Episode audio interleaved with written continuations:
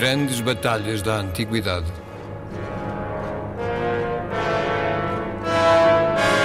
Um programa de Paulo Nazaré Santos.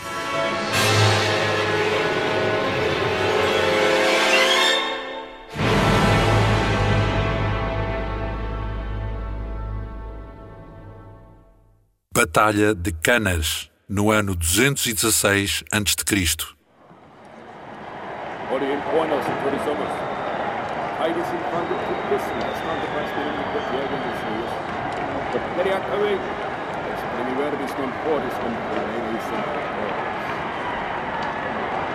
Danso,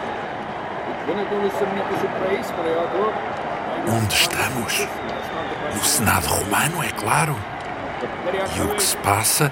Bem, vocês nem podem imaginar o que tem estado a acontecer. Todo o Senado está num alvoroço.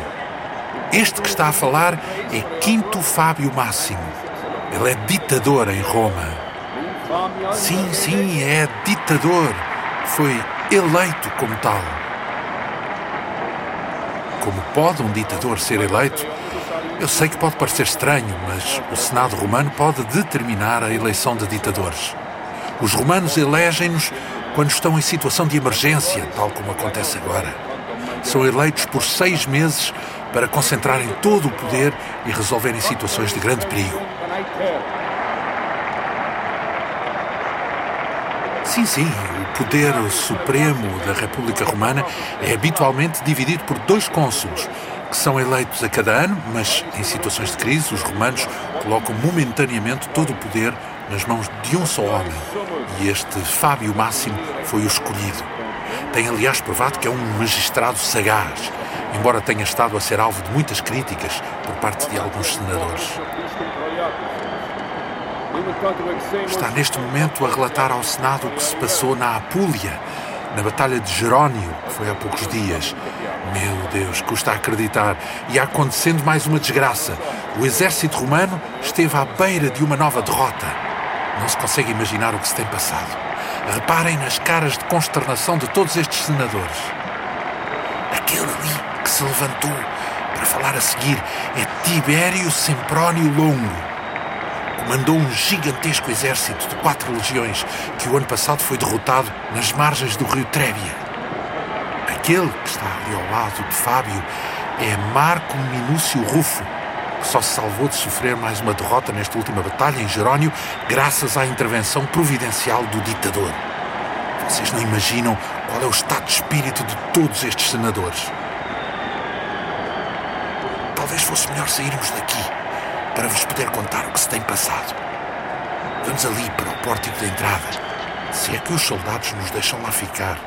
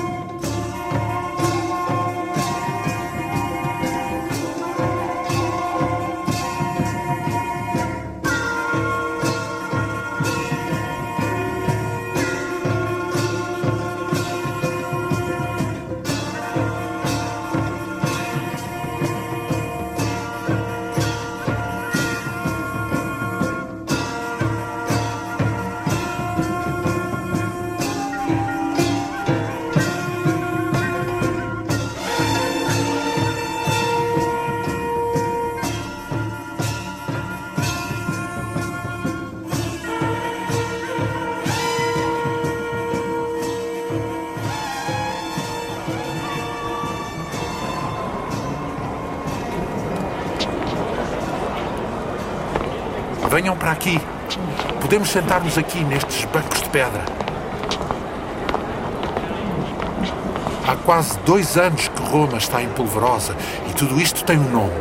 Chama-se Aníbal Barca. Se por mau vaticínio alguém tivesse dito há três anos que tal desgraça poderia acontecer, qualquer romano se riria na sua cara. É inconcebível, meus caros, absolutamente inconcebível. Este Aníbal é o cartaginês filho de Amílcar Barca, o general que, na Primeira Guerra Púnica, deu muito trabalho aos romanos. O que foi a Primeira Guerra Púnica? Foi uma guerra travada entre romanos e cartagineses, também conhecidos por púnicos. Em 241 a.C., há portanto 25 anos, terminou uma terrível guerra na qual os romanos derrotaram os cartagineses. Sim, claro, os cartagineses vêm da cidade africana de Cartago, que é uma grande colónia fenícia situada na Tunísia. São um povo de grandes mercadores e esta sua vertente comercial fez deles o povo mais rico de toda a orla mediterrânica. Embora não possuam um exército muito organizado, a sua riqueza permite-lhes contratar, entre muitos outros povos, uma inimaginável quantidade de mercenários e formar gigantescos exércitos. Antes desta Primeira Guerra Púnica, a sua força naval era a maior, tendo milhares de navios que eram os melhores e os mais rápidos da época. Isso mudou radicalmente. Os romanos venceram a Primeira Guerra Púnica e, no seu esforço para o conseguir, não só destruíram grande parte da frota cartaginesa, como, no acordo de paz, os proibiram de possuir navios de guerra. O esforço de Roma foi impressionante. Antes desse conflito, os romanos quase não possuíam marinha de guerra. Mas durante os 23 anos que este durou, transformaram-se na potência naval que agora domina todo o Mediterrâneo Ocidental. No fim da guerra, a indemnização que o Tratado de Paz obrigou os púnicos a pagar foi tão avultada que estes se viram forçados a procurar novos recursos, nomeadamente fundando Cartagena, uma importante colónia na Espanha. O grande general cartaginês Amílcar, que liderava a família dos Barca, uma das mais ricas e influentes, não só governou durante vários anos esta colónia, como levou para lá o seu filho Aníbal. Algum tempo após a morte de Amílcar, este seu filho tornou-se o grande comandante púnico, tendo sido coagido pelo pai a fazer um juramento solene, quando era ainda criança, em como odiaria os romanos para todo o sempre. Vários anos se passaram e os cartagineses, além de terem pago a imensa indemnização de guerra, conseguiram novamente uma invejável situação financeira remetidos para um papel subalterno quanto à sua influência no contexto do poder no Mediterrâneo, rapidamente começaram a questionar a hegemonia dos romanos. Aníbal tomou nas suas mãos a realização de uma grande vingança. Atacou a cidade hispânica de Sagunto, que era um protetorado romano, e a Segunda Guerra Púnica estalou. Aníbal, detentor de uma imensa fortuna, constituiu um enorme exército mercenário com o qual decidiu atacar Roma por terra, visto que já não o podia fazer por mar devido à supremacia marítima dos romanos. Toda esta difícil situação, vocês ouviram estar a ser nervosamente debatida lá dentro no Senado, é o resultado disto.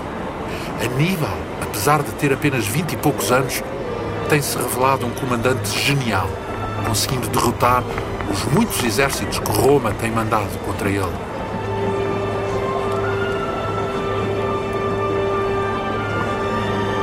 Roma está em estado de choque.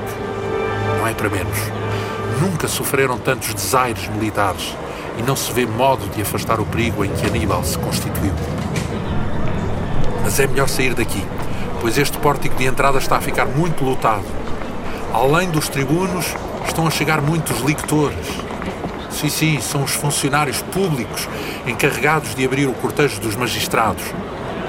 Representam a sua dignidade e abrem espaço pelo meio da multidão para que eles possam passar. Identificam-se bem porque trazem aqueles feixes de varas. Sim, chamam-se faixas. O número de lictores varia conforme o grau de importância do magistrado que acompanham. Fábio Máximo, como ditador, Deve ter direito a uns 24.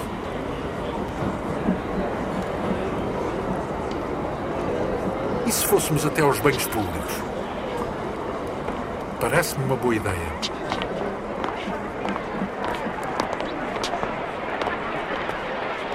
Vamos talvez até lá, passando pelo Fórum Magnum, e lá contar-vos-ei o que se tem passado nestes últimos dois anos.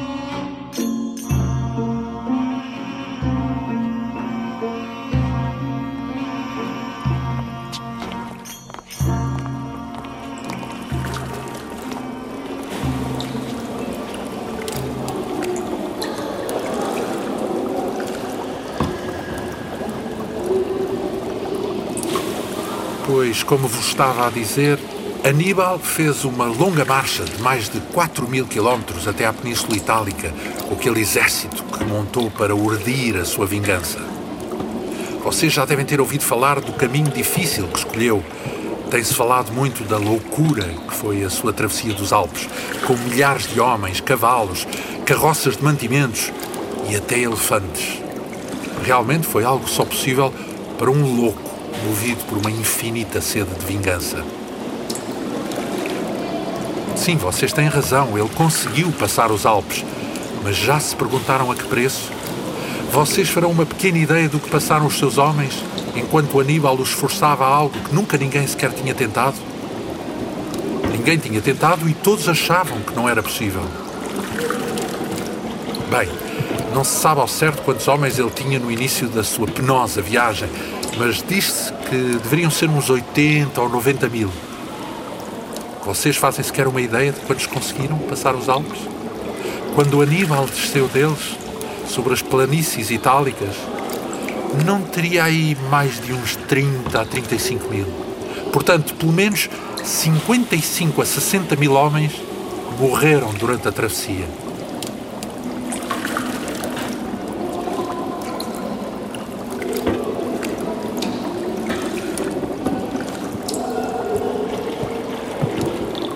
Pois é, isto é quase um genocídio.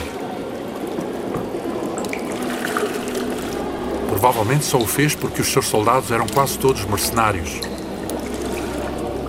Sim, são soldados que oferecem os seus serviços militares a qualquer pessoa que lhes pague. Alistam-se, passam a receber um soldo e, por vezes, o direito de saque sobre os vencidos. No caso de Aníbal, quase todo o seu exército tinha até um caráter de milícia pessoal, pois eram pagos com os recursos da sua própria fortuna.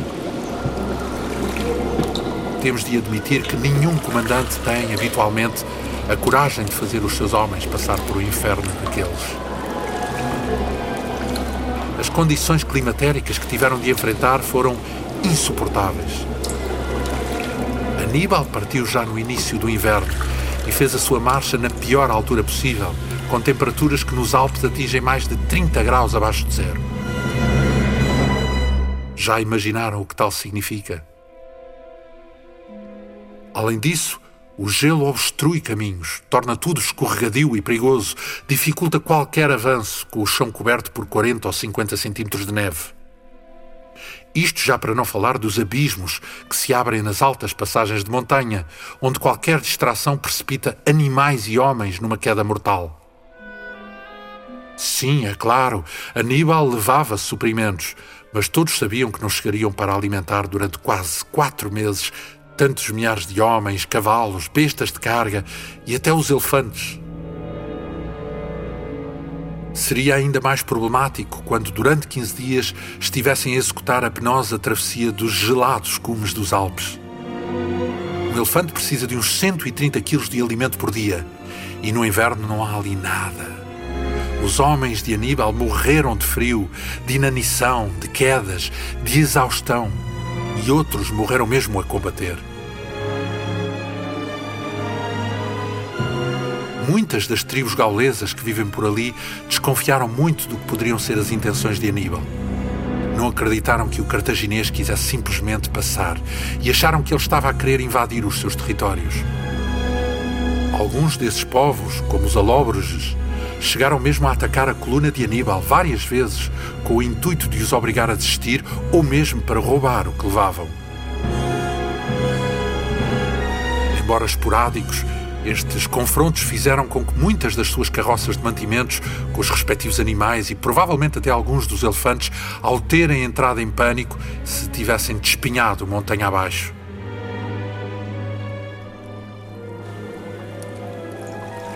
Em represália, Aníbal fez um fulminante ataque à principal povoação dos Alóbroges para lhes mostrar, bem como às tribos vizinhas, que não toleraria a continuação destes ataques. Descobriu com espanto que nessas aldeias estavam aprisionados muitos dos seus homens e animais que tinham sido capturados durante os ataques. Se calhar podíamos ir agora até ao tupidário. Está aqui muito calor. O que é que acham?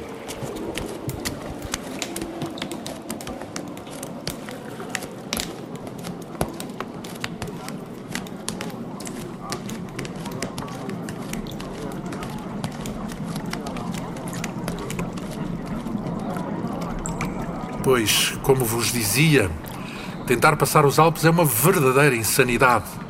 Algumas das suas montanhas atingem mais de 4.500 metros de altura e qualquer um dos seus passos nunca tem menos de 2.000. Por volta dos 1.300 metros de altura dá-se a faixa de transição do clima temperado para o frio e quanto mais se sobe, mais adentramos nas zonas glaciares onde se começa a pressentir o efeito esmagador dos gelos eternos lá em cima, nos cumes. Mas se a 1300 metros ainda resistem algumas árvores de folha caduca, como o carvalho, a faia ou o freixo, aí encontramos também o limite de todos os outros tipos de vegetação. Olha-se em volta e, para além de um ou outro animal furtivo, como uma cabra alpina, um coelho, um lince, Toda a paisagem se transforma em frio, desolação, ventos gélidos e abruptos abismos. Além disso, quanto mais se avança, mais o terreno se inclina e começamos a ter de subir vertentes que atingem mais de 12% de inclinação. Ainda por cima estão obstruídas pela neve e desesperantemente escorregadias. A sua subida é tão difícil que em muitas zonas só é possível vencê-las com o auxílio de cordas. O ar também se vai rarefazendo e, tirando-nos todas as forças, obriga a um maior esforço, fazendo com que tudo o que se carrega pareça tornar-se mais e mais pesado. As noites em que a temperatura atinge 30 graus abaixo de zero e passadas praticamente ao relento, como aconteceu aos homens de Aníbal, provocam desesperantes insônias. Na melhor das hipóteses, apenas permitem que se faça um sono curto e agitado, em que o frio faz acordar quase de hora a hora. Compreende-se bem porque aqueles milhares de homens morreram de exaustão. Sim, sim, houve muitas tentativas de desertar. Houve até grupos inteiros de soldados hispânicos que decidiram abandonar esta louca campanha de Aníbal.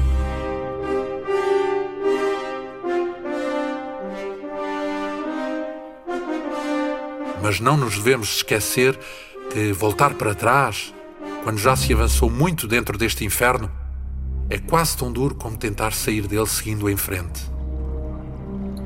Procurar fugir dele, de qualquer modo, implica sempre caminhar muitas dezenas de quilómetros dentro destas condições extremas.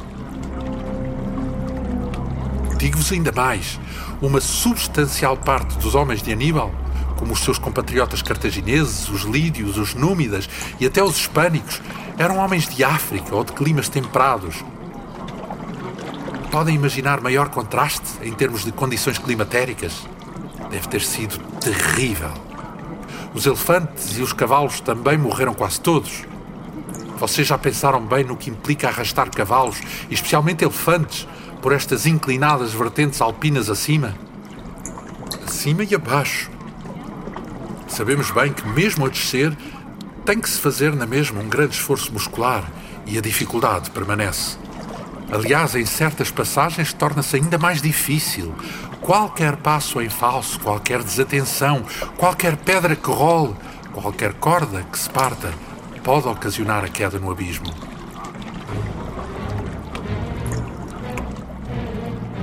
Dos 37 elefantes que o cartaginês pensou que poderiam ser úteis contra o exército romano, não temos a certeza de quantos poderão ter sobrevivido à difícil experiência, mas sabe-se que poucos resistiram.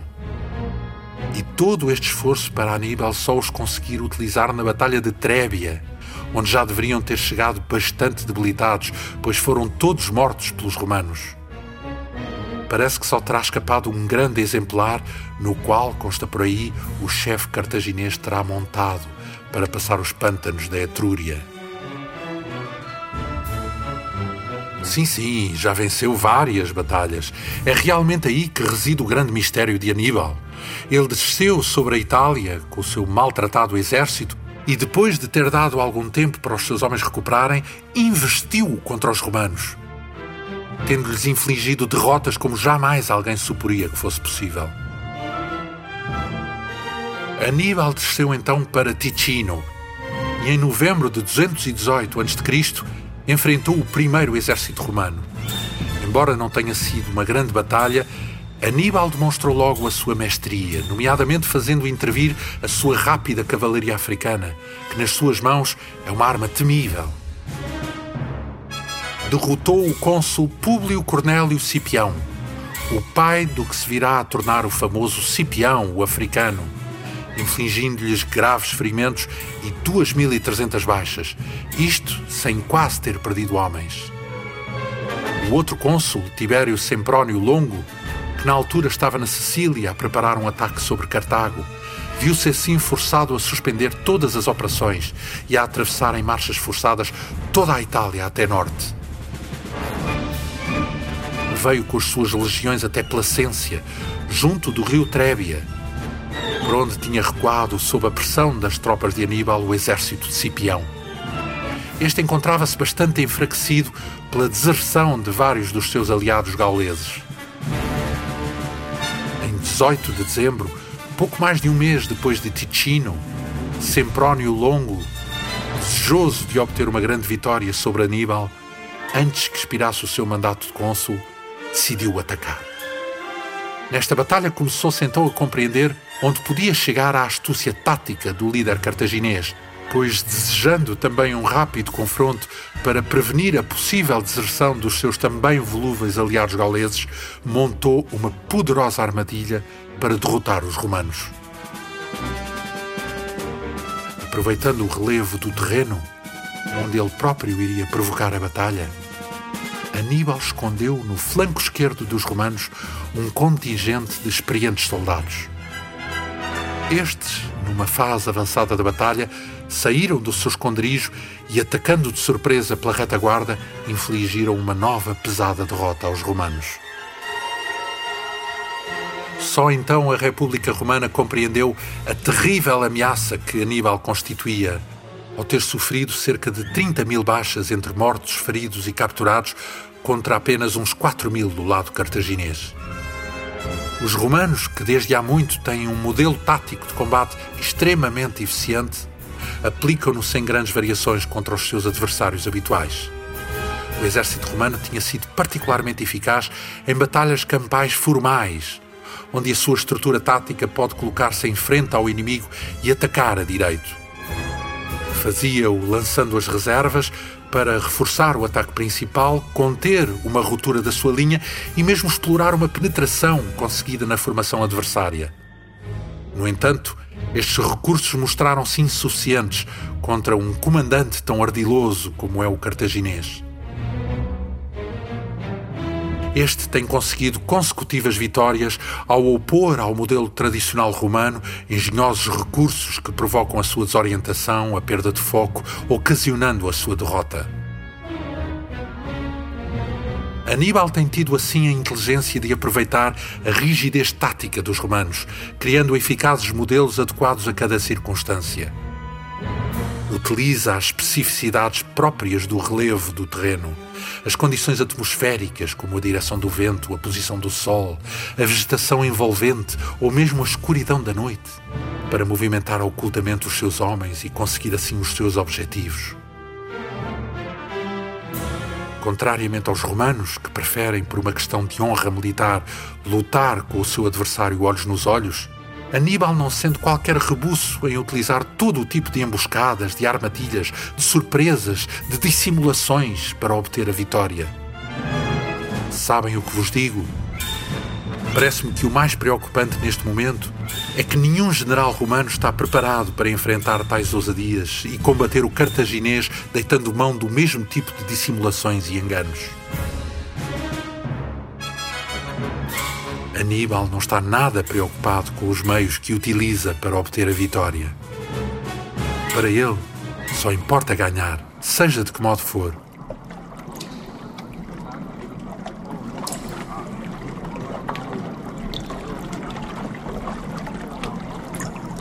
Vamos agora um pouco até ao frigidário.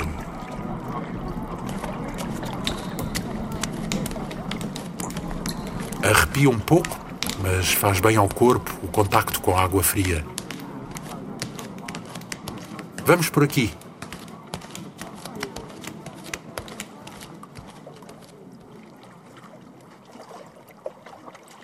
Alguns meses depois, em 21 de junho do ano passado, dá-se um desastre ainda maior para o exército romano, na Batalha do Lago Trasimeno.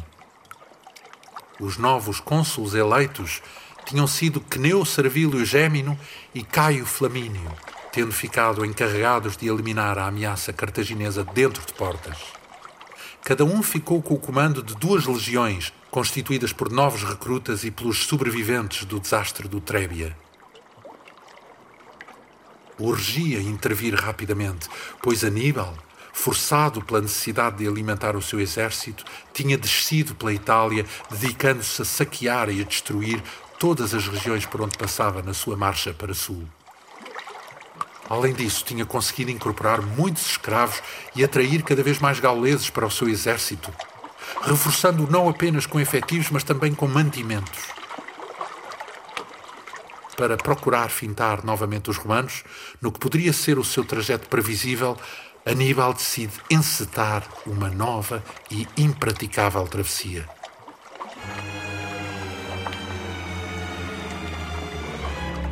Desta vez levaria o seu exército pelos terríveis pântanos do rio Arno, na sua zona inferior. Tal como seria de esperar, isto foi novamente um suplício para o seu exército.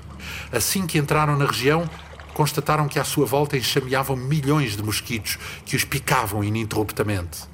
Além disso, insinuavam-se constantemente pela boca e pelo nariz, incomodando terrivelmente e dificultando a respiração. Seguiu-se o terem de caminhar dias e dias dentro das águas paradas e da espessa lama, dificultando o avanço a tal ponto que muitos dos cavalos e dos animais de carga caíam mortos de cansaço. Muitos estavam terrivelmente esfomeados e tão maltratados que já nem cascos tinham. Mas o maior problema na travessia destas regiões alagadas é o não haver chão seco. Porquê? Ah, meus caros, porque isto implica que quase não é possível descansar e muito menos dormir. Eram forçados a marchar ininterruptamente através da água e da lama durante vários dias, tendo de prosseguir na sua marcha de dia e de noite, o que os levou aos limites da exaustão. O único modo de conseguir dormir um pouco era empilhando os cadáveres dos animais mortos para criar altura suficiente que permitisse o poderem deitar-se fora da lama. Não é possível sequer imaginar o que terá implicado o esforço de ultrapassar estas vastas áreas de pântanos. O próprio Aníbal teve uma brutal infecção nos olhos devido às picadas dos insetos que resultou, segundo dizem, no ter ficado cego de um deles.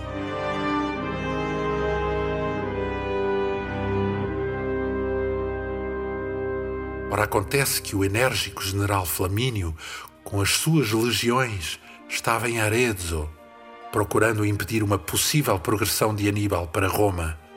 No entanto, a intenção do cartaginês era a de contornar Caio Flamínio e seguir em direção às férteis planícies centrais da Itália.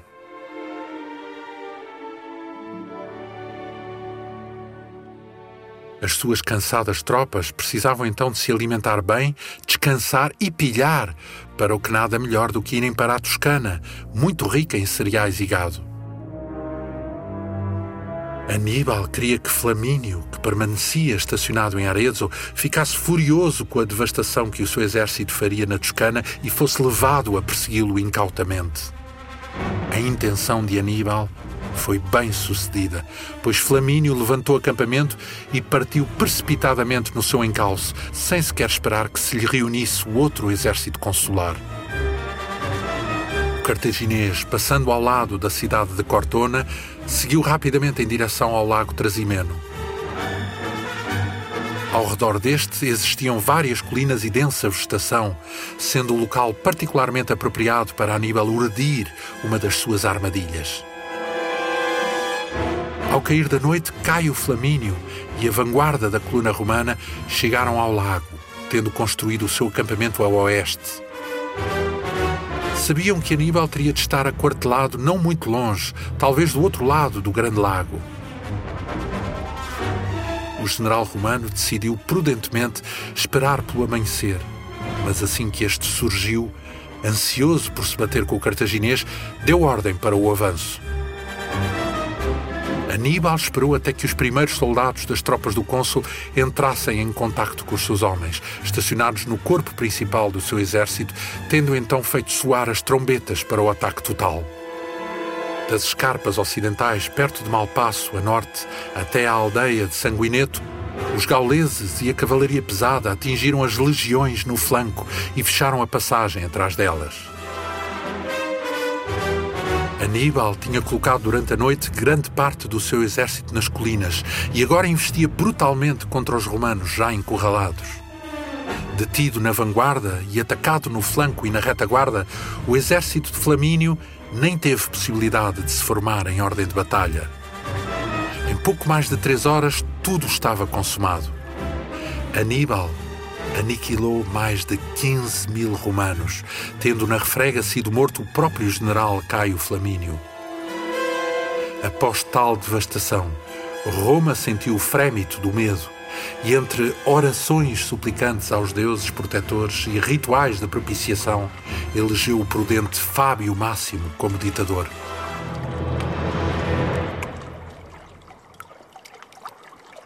Com 60 anos, Fábio Era um magistrado conhecido por ser cauteloso e sagaz. Já tinha compreendido que algo de profundamente errado se estava a passar com as armas romanas, que não conseguiam enfrentar o problema em que Aníbal se tinha transformado. Inspirada na cultura militar helenística, a estratégia que adotou revelar-se-ia muito eficaz. Passou a perseguir Aníbal, perturbando-lhe todos os movimentos, procurando flagelá-lo o mais possível em pequenos combates e dificultando a sua grande necessidade de abastecimentos.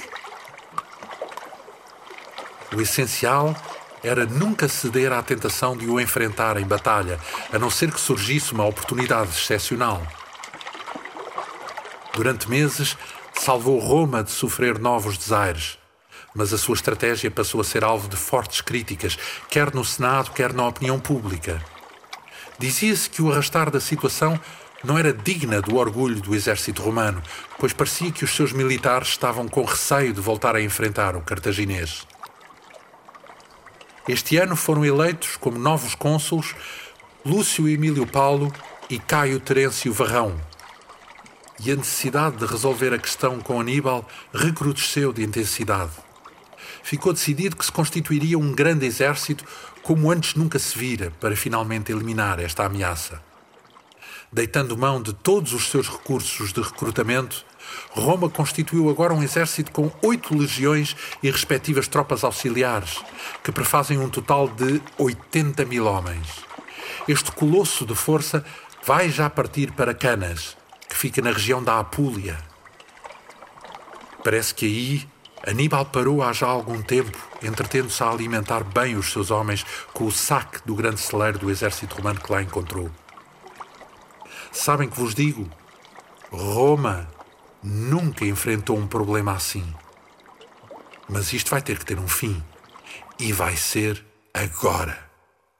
Se vocês querem ver como os gloriosos soldados de Roma vão eliminar este pesadelo, venham comigo na grande coluna de marcha que vai partir amanhã.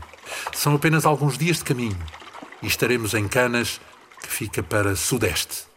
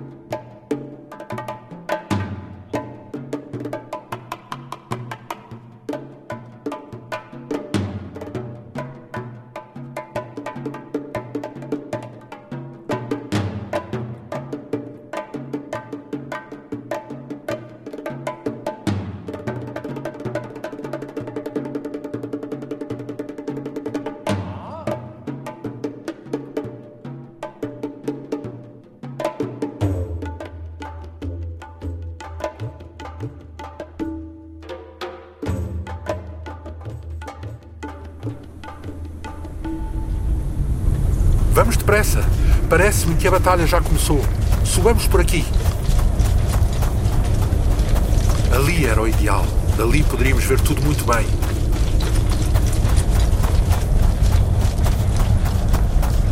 Estão a ver o rio? É o Ofanto. Canas é aquele povoado que estamos a ver lá ao fundo. Vamos depressa! Parece que a coisa se precipitou hoje porque Caio Terêncio Varrão, um dos cônsules que está aqui no comando, sempre foi favorável a atacar imediatamente. Mas o outro cônsul, Lúcio Emílio Paulo, não achava prudente. Defendia que se deveria procurar encontrar um outro local mais acidentado para defrontar Aníbal, procurando anular a superioridade da sua poderosa cavalaria. Vamos, vamos. Sim, sim, estão os dois cônsules no comando das oito legiões, mas tenho que vos dizer que os romanos insistem em continuar a praticar um tremendo disparate tático. Com a antiga máxima democrática de repartir o poder por mais de um homem, a República Romana adotou há muito um procedimento incompreensível para qualquer boa chefia militar, atribuindo o comando do exército sucessivamente a um e a outro cônsul em dias alternados. Isto tem gerado uma série de equívocos táticos e de ordens contraditórias que em nada contribuem para uma boa organização do exército romano.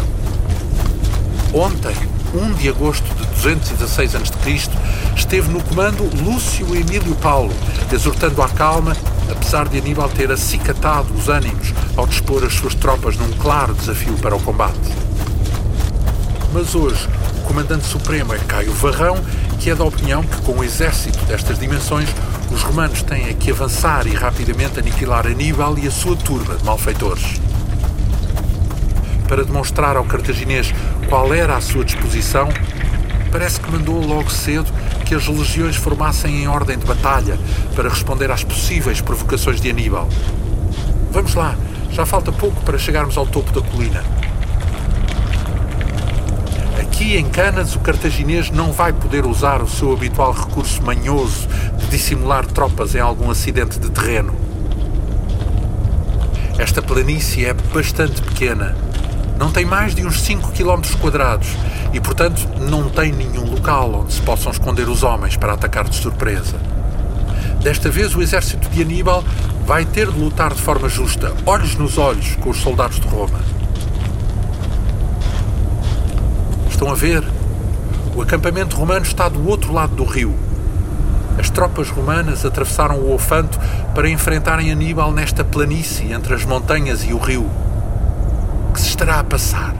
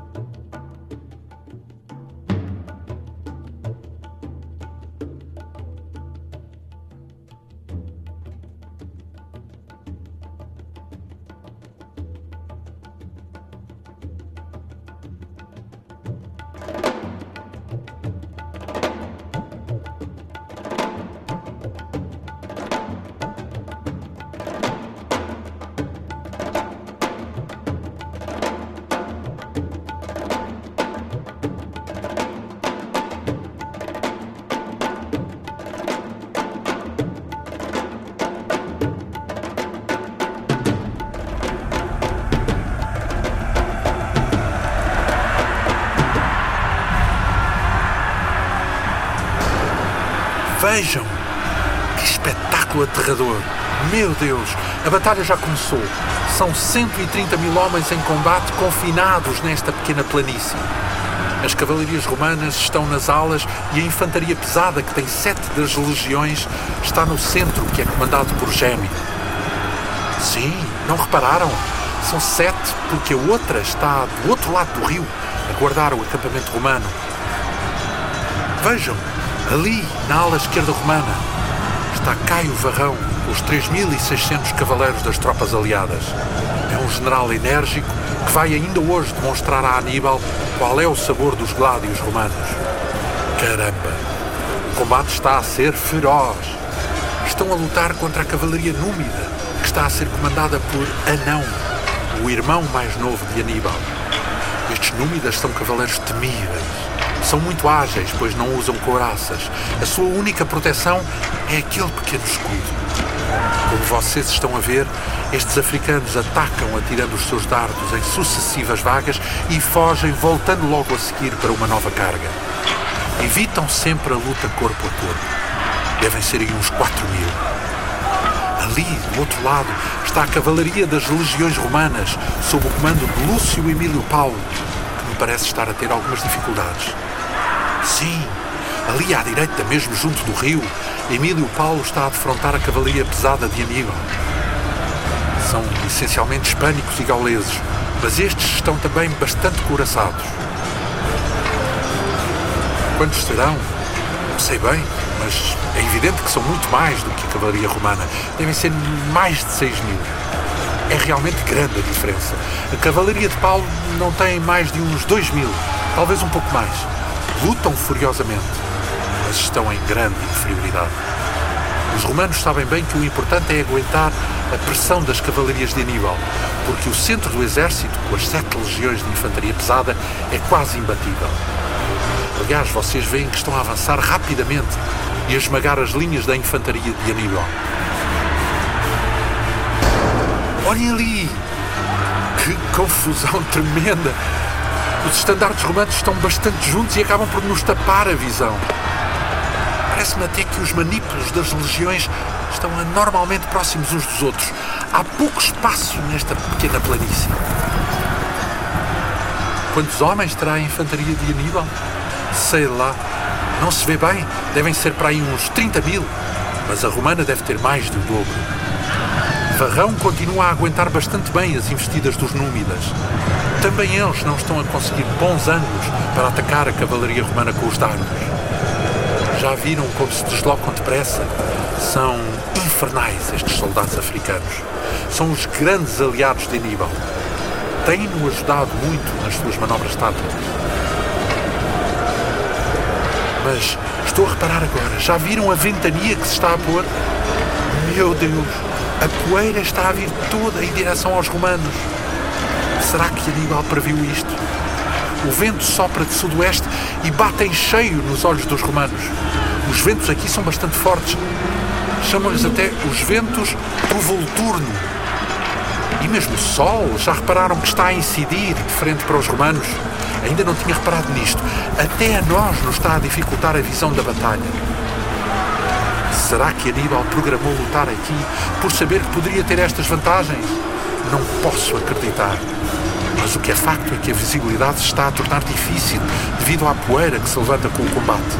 Vejam, a infantaria romana está a infligir pesadas baixas ao centro das tropas de Aníbal. Estão a avançar destemidamente. A vanguarda romana parece uma máquina de triturar. Vejam como caem os gauleses da infantaria adversária. Devem ser uns 3 a 4 mil hispânicos e uns 20 mil gauleses que estão ali ao centro na infantaria pesada. Aqueles outros que andam por ali são os caramoceiros que atiraram os seus projéteis no início da batalha. Agora limitam-se a disparar cá para o fundo das linhas romanas. E não têm. Meu Deus, olhem ali à direita. Emílio Paulo foi atingido. Caiu agora do cavalo. Grande confusão na cavalaria romana junto do rio. Será que foi morto? Meu Deus, a cavalaria romana está desorientada. O número dos cavaleiros de Aníbal do nosso lado direito é efetivamente muito superior. Este vento terrível não me deixa ver bem. Mas vejam, há centenas de cavaleiros romanos ali que estão a cair. Há muitos já a tentar fugir. Que coisa é esta? Que massacre! A cavalaria pesada de Aníbal está a avançar já quase sem oposição. Estão a perseguir os cavaleiros romanos. Alguns dos senadores que também vieram estão a debandar a galope. Não posso acreditar. São milhares de cavaleiros de Aníbal que estão a conseguir passar pelo flanco direito dos romanos. Não há condições de lhes fazer frente. Vêm pela margem do rio. Caramba! O que irá acontecer agora? À esquerda, Varrão continua a dar boa conta das investidas dos Númidas, mas do outro lado está-se a dar um desastre. Desde que Emílio Paulo desapareceu, que apenas se vê os romanos a fugir ou a cair ante os golpes da cavalaria de Aníbal. Vejam, já estão a contornar as legiões pela retaguarda. Não pode ser. Alguém tem de fazer alguma coisa. É uma gigantesca horda de cavalaria gaulesa e hispânica que agora ataca a infantaria romana pelas costas. Os legionários já se voltam, mas não estão em formação e são dizimados. Lá na frente, a vanguarda da infantaria romana continua a avançar, destruindo o centro do exército de Aníbal. Ainda nem se devem ter apercebido do que se está a passar cá atrás. O sol dificulta também bastante a visão. Este maldito vento? Será que isto é sempre assim tão ventoso? Olhem! Meu Deus! A cavalaria de Aníbal, que contornou as legiões, está agora a investir furiosamente sobre a retaguarda da de Varrão, ali à esquerda. Foram completamente surpreendidos. Estão a cair às centenas. Os Númidas redobraram também os seus ataques na sua frente. Estão completamente encurralados. Há já muitos cavaleiros auxiliares romanos a fugirem na ala esquerda. Procuram até subir pelas encostas da montanha. Estão agora a ser perseguidos e flagelados pelos dardos dos Númidas. Não posso crer no que estou a ver. Não é possível. Vejam ali. Varrão foge também. Vai ali, no meio daquele grupo de cavaleiros. Sim, sim. Já a contornar a montanha a todo o galope.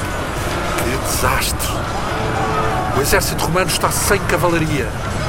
Estes milhares de legionários no centro estão completamente desprotegidos nas alas e retaguarda sob os golpes da cavalaria pesada de Aníbal. Mas lá à frente a infantaria romana continua. O que se passa? É a grande confusão e já só se vêem romanos a serem massacrados aqui na retaguarda e mesmo lá na frente. Os legionários estão a ficar muito apertados com o ataque pelos flancos. Já sei, aqueles soldados de Aníbal são os líbios. Até me esqueci deles. Onde estavam? Estão a atacar com as suas grandes lanças e a esmagar os flancos da infantaria romana, que já nem tem espaço para lutar. Estavam escondidos atrás das linhas do próprio exército de Aníbal. Ele escondeu corpos do seu exército na retaguarda da infantaria que mostrou aos romanos.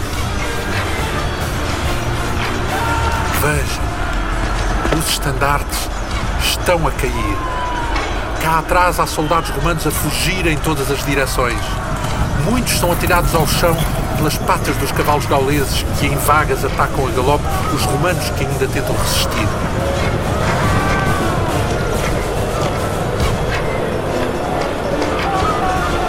É uma chacina. Não pode ser. Toda a infantaria romana está cercada. Os soldados romanos estão cada vez mais apertados uns contra os outros e não têm sequer espaço para mover os seus gládios. Há milhares de corpos pelo chão, pisoteados pelos cavalos de Aníbal que investem em loucas correrias em todas as direções. Gritos e gemidos ouvem-se já por toda a planície. Não, não, não, não, não pode ser. Como pode ter acontecido isto?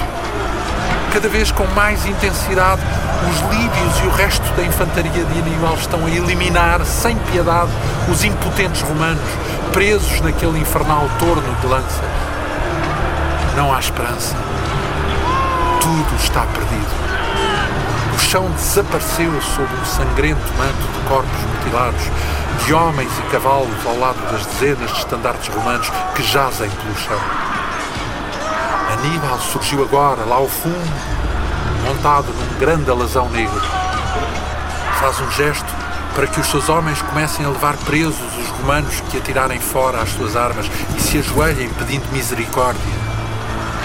Muitos são levados, mas há outros que sacam dos seus punhais e se suicidam em frente dos seus algozes. Vamos embora. Roma foi derrotada novamente. Parece que nenhuma esperança lhe restará se Aníbal decidir agora atacá-la. O que foi o maior exército de Roma transformou-se agora na maior dor de Roma.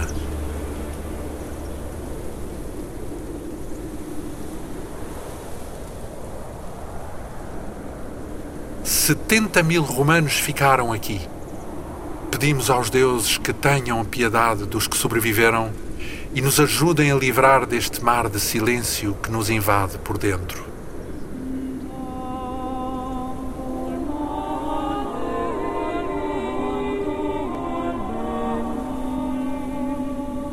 De todos estes homens ficará apenas um murmúrio de longínqua memória que o vento de canas, com o seu bafo quente e empestado de sangue, espalhará suavemente até aos confins do tempo.